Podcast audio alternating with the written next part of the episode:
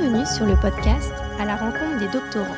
Podcast qui laisse la parole aux doctorants de l'école des ponts Paris-Tech.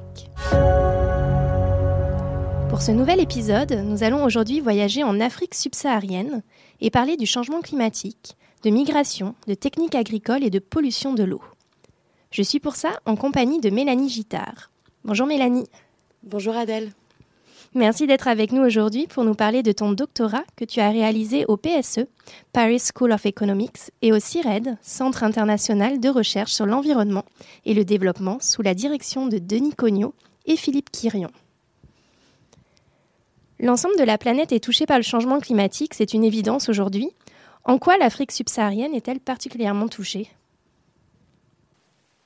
Bonjour Adèle et merci beaucoup pour cette introduction. Alors effectivement, cette thèse part du constat que les impacts négatifs du changement climatique sont répartis de manière inégale sur euh, l'ensemble de la planète, touchant les pays en voie de développement et notamment l'Afrique subsaharienne. Alors l'Afrique subsaharienne est particulièrement vulnérable à ces changements, déjà de un, de par son activité économique. En effet, la majorité de la main-d'œuvre en Afrique subsaharienne est impliquée dans des activités agricoles. Donc, c'est le cas notamment euh, de mes pays d'études, le Kenya et le Nigeria, où 70% de la main-d'œuvre est impliquée dans l'activité agricole et pastorale. De plus, l'Afrique subsaharienne est particulièrement vulnérable de par le type d'exploitation agricole. quand on compte donc tous les euh, exploitants, 80% sont des small holders, c'est-à-dire des petites exploitations agricoles qui ont peu recours aux techniques d'innovation, euh, peu recours à l'irrigation, à l'utilisation d'intrants qui permettent de euh, limiter la vulnérabilité face au choc climatique. Quand je parle de choc climatique, je parle donc de sécheresse notamment, euh, mais il y a également les inondations qui peuvent être prises en compte. Et de plus, Ceci est combiné avec une croissance socio-économique faible dans ces pays-là, des problèmes de sécurité alimentaire liés à la malnutrition. Et enfin, on a aussi une part très euh, géologique, car euh, la majorité des terres africaines sont dites arides, voire semi-arides, et sont donc très vulnérables aux sécheresses notamment, euh, l'aridité étant très problématique face à des problèmes de pluviométrie. Tu as choisi de consacrer ta thèse à cette zone géographique, donc thèse qui s'intitule Changement climatique, sécheresse et pollution de l'eau en Afrique subsaharienne. Elle se découpe en trois chapitres. Donc un premier chapitre où tu t'intéresses aux migrations climatiques au Kenya, un autre sur l'adaptation des techniques agricoles au Nigeria et un dernier chapitre sur la pollution de l'eau due à l'activité minière et la mortalité infantile en Afrique. Alors pour commencer avec la partie sur les migrations climatiques au Kenya, quelle était la problématique de tes recherches Alors donc le premier chapitre de ma thèse s'intéresse aux migrations climatiques au sein du Kenya. Donc je ne parle pas de migration internationale, mais bien de migration interne au sein d'un pays.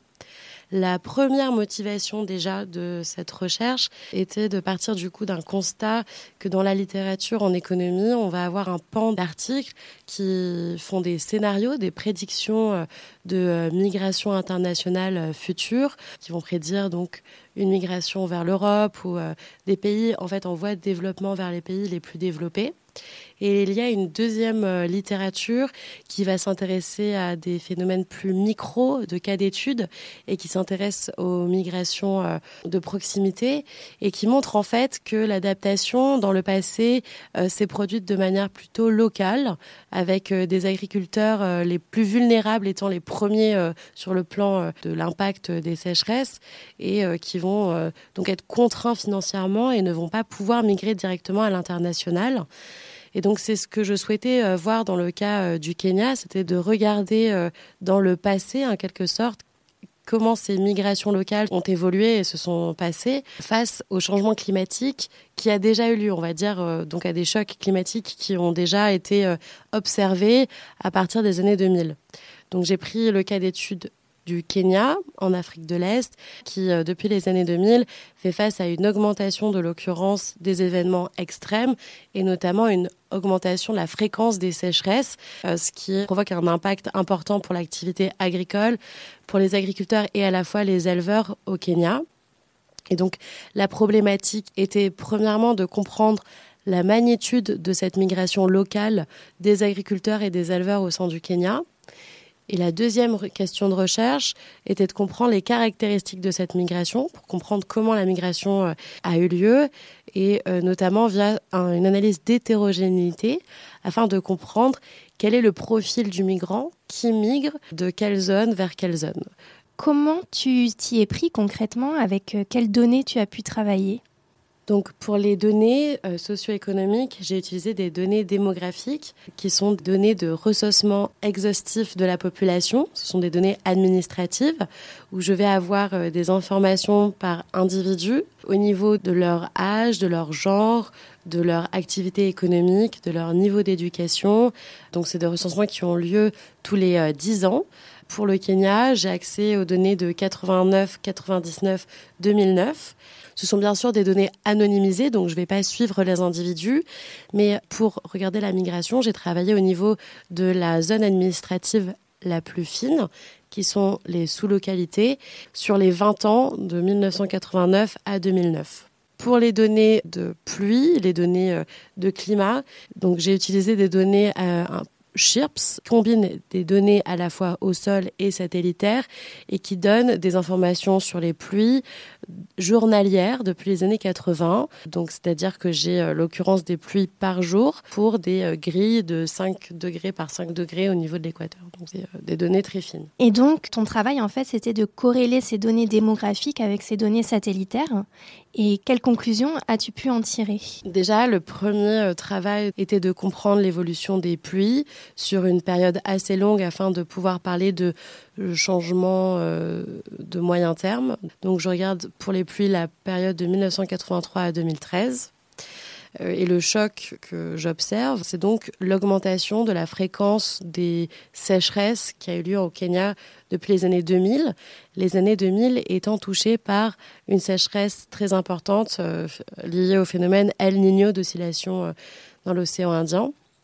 Et donc, euh, c'est déjà de comprendre euh, comment euh, se caractérise cette augmentation de la fréquence des sécheresses et de comprendre quelles vont être les conséquences pour les personnes sur place. Deuxième point est de donc créer la variable de migration à travers l'évolution démographique des sous-localités. Donc je regarde le taux de croissance démographique sur 10 ans afin de construire ma variable de migration.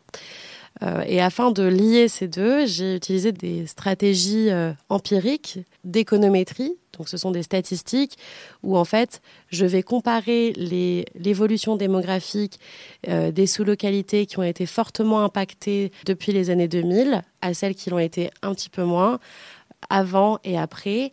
Et c'est donc cette stratégie appelée différence en différence en économétrie qui me permet d'observer une diminution de la démographie dans les zones impactées par rapport à celles moins impactées en comparant avant et après l'occurrence des sécheresses.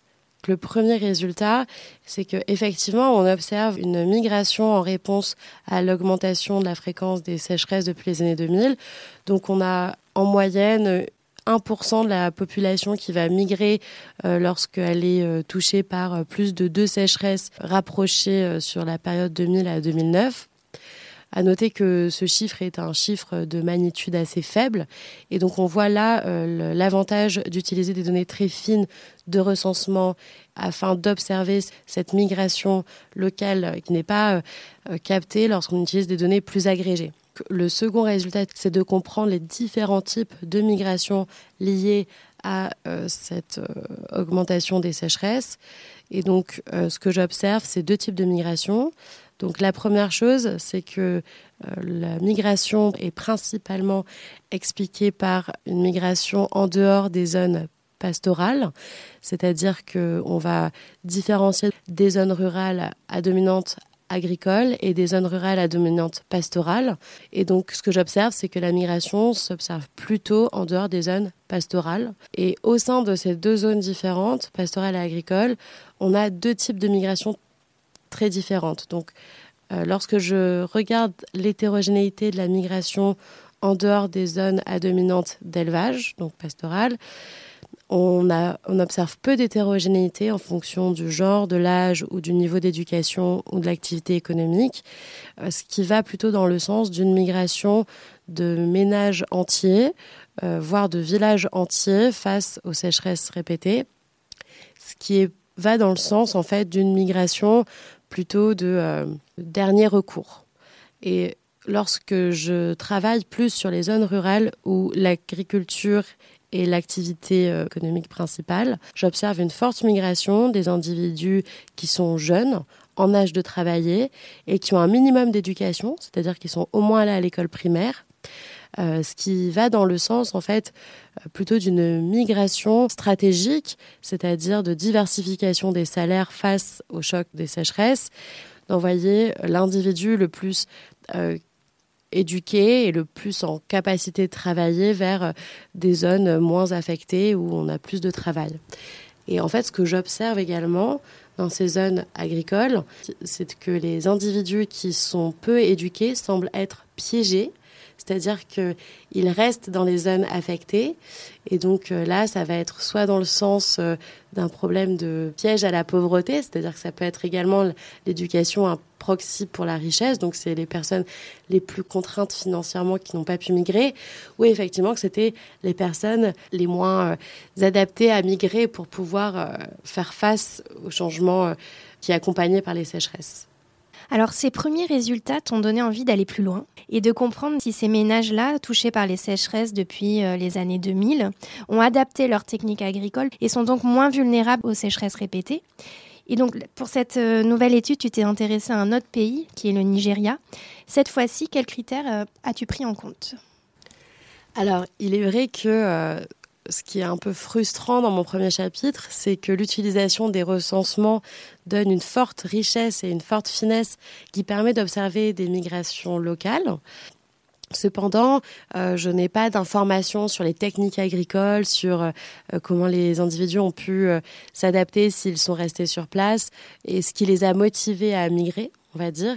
Et une question importante était de savoir est-ce que les individus sont capables d'anticiper ou pas les sécheresses euh, qui vont venir, ou si la migration est plutôt subie, c'est-à-dire de, dernier recours. Enfin, l'hypothèse des résultats est que les éleveurs semblent avoir une migration plutôt de dernier recours, euh, vu qu'on a plutôt une migration de ménages entiers, alors que les agriculteurs ont plutôt une migration plutôt stratégique, euh, ce qui va dans le sens que les agriculteurs vont plutôt anticiper les sécheresses et les éleveurs les subir.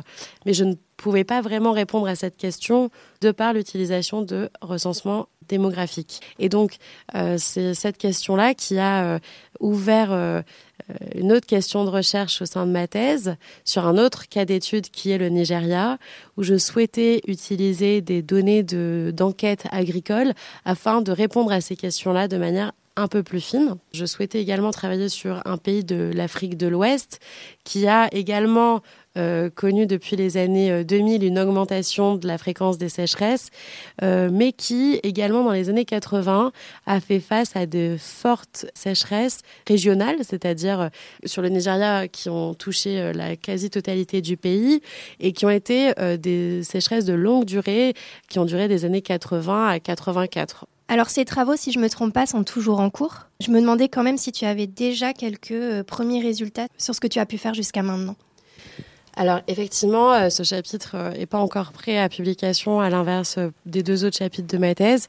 Alors déjà, j'ai peut-être pas clarifié la question de recherche exacte de ce papier. J'ai plus parlé de la motivation. Donc la question de recherche de ce chapitre est de comprendre si l'exposition de long terme aux sécheresses joue un rôle dans la vulnérabilité des agriculteurs aux sécheresses récentes et notamment dans la capacité de s'adapter. Euh, donc je vais exactement exploiter ce que j'expliquais euh, dans la question précédente, qui est donc l'exposition depuis les années 80 à des sécheresses de long terme et euh, l'exposition récente face à l'augmentation des sécheresses depuis les années 2000. Et la question, c'est de se demander en fait si les agriculteurs qui ont une expérience des sécheresses depuis une période longue euh, vont être capables de euh, s'adapter, de trouver des solutions plus facilement et donc d'être moins vulnérables que des ménages agricoles qui auront eu moins cette expérience. Et donc euh, par rapport aux résultats, donc déjà en termes de données, donc j'utilise des données d'enquête agricole en panel où je suis des individus sur trois vagues d'enquête 2010, 2012, 2015 et ce à quoi je corrèle les mêmes données de pluviométrie sur le Nigeria. La première chose, c'est déjà comme le Kenya de travailler sur l'évolution des pluies euh, sur 30 ans euh, sur le Nigeria. Et donc, j'observe effectivement depuis les années 2000 une augmentation des sécheresses qui se caractérise par des pluies plus erratiques, plus chaotiques pour les agriculteurs, avec des saisons des pluies plus écourtées, des pluies plus concentrées et plus intenses sur une période donnée ce qui pose des problèmes pour les agriculteurs, pour la récolte, pour la culture. Et donc, face à cette euh, augmentation des sécheresses depuis les années 2000, j'observe effectivement que les agriculteurs les plus touchés font face à une réduction de leur rendement de 14% et une réduction de leur diversité alimentaire, donc d'un, on appelle ça un indicateur de diversification alimentaire euh, de 1%. Et donc pour la deuxième question, qui est donc la contribution principale du papier, euh, qui est de regarder l'hétérogénéité de cette vulnérabilité par rapport à l'exposition euh, de long terme dans les années 80.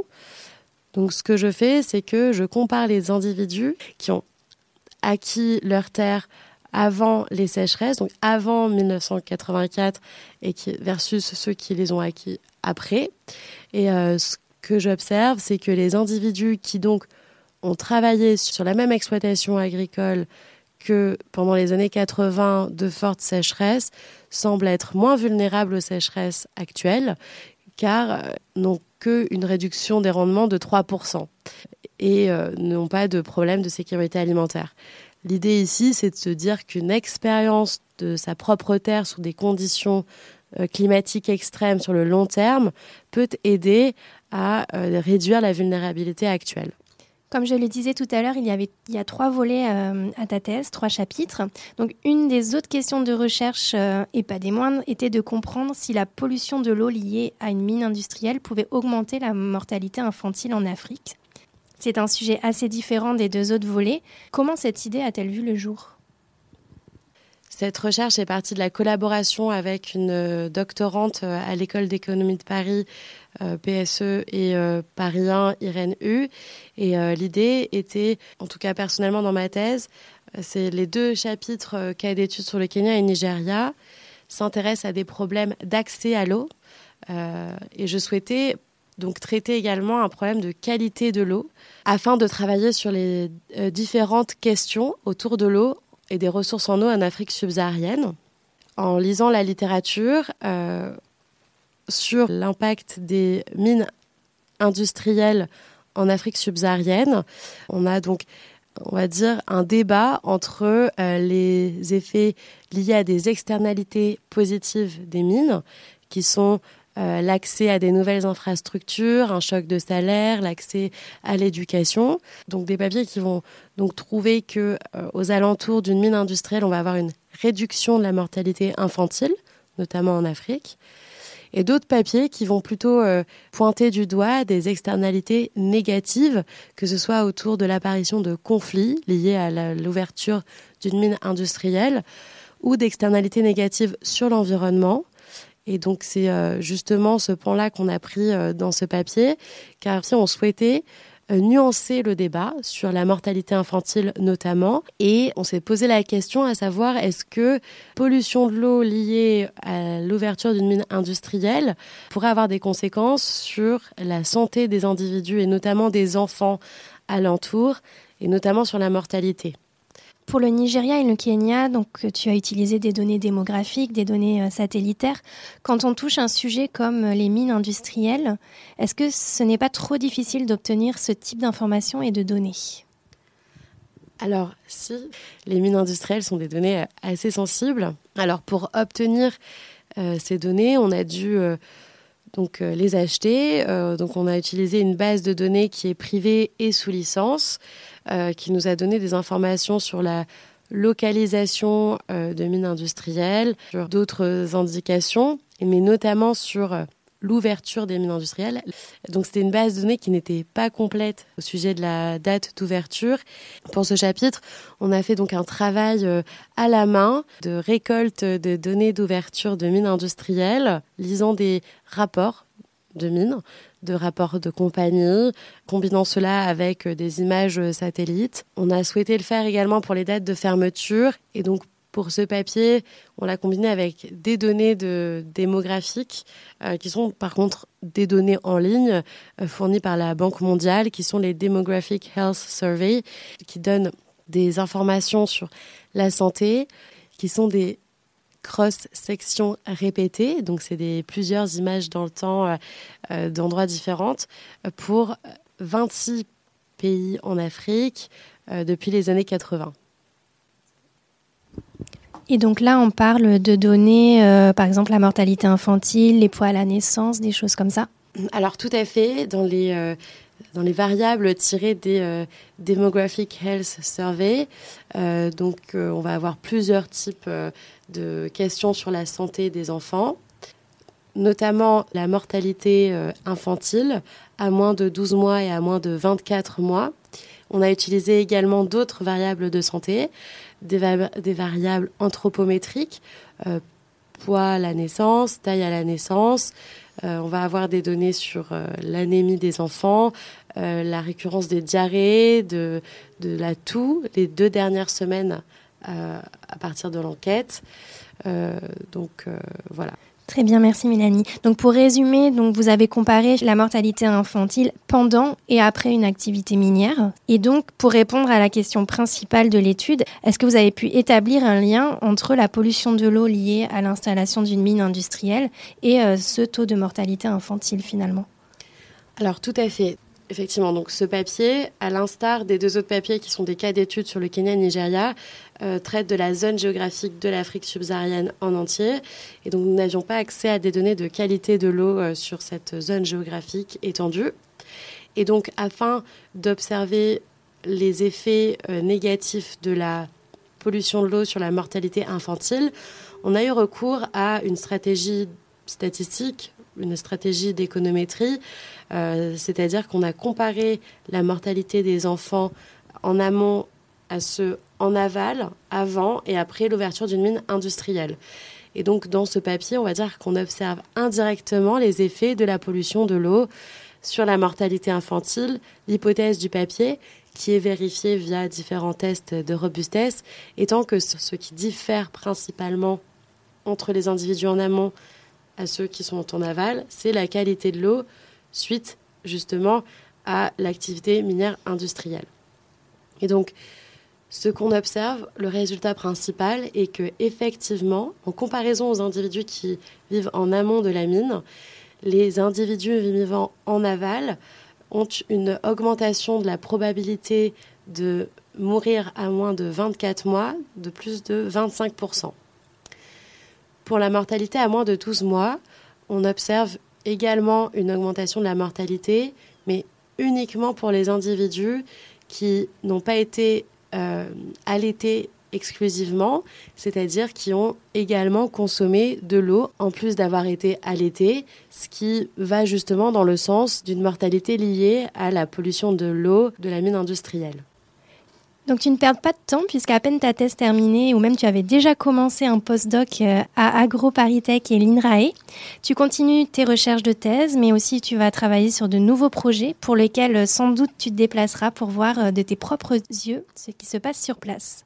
Mélanie, merci beaucoup d'avoir passé ce moment avec nous. Merci beaucoup Adèle. Quant à moi, je vous retrouve le mois prochain pour un nouvel épisode à la rencontre des doctorants à retrouver sur la revue numérique de l'école des ponts Paris ingenius.écoledesponts.fr.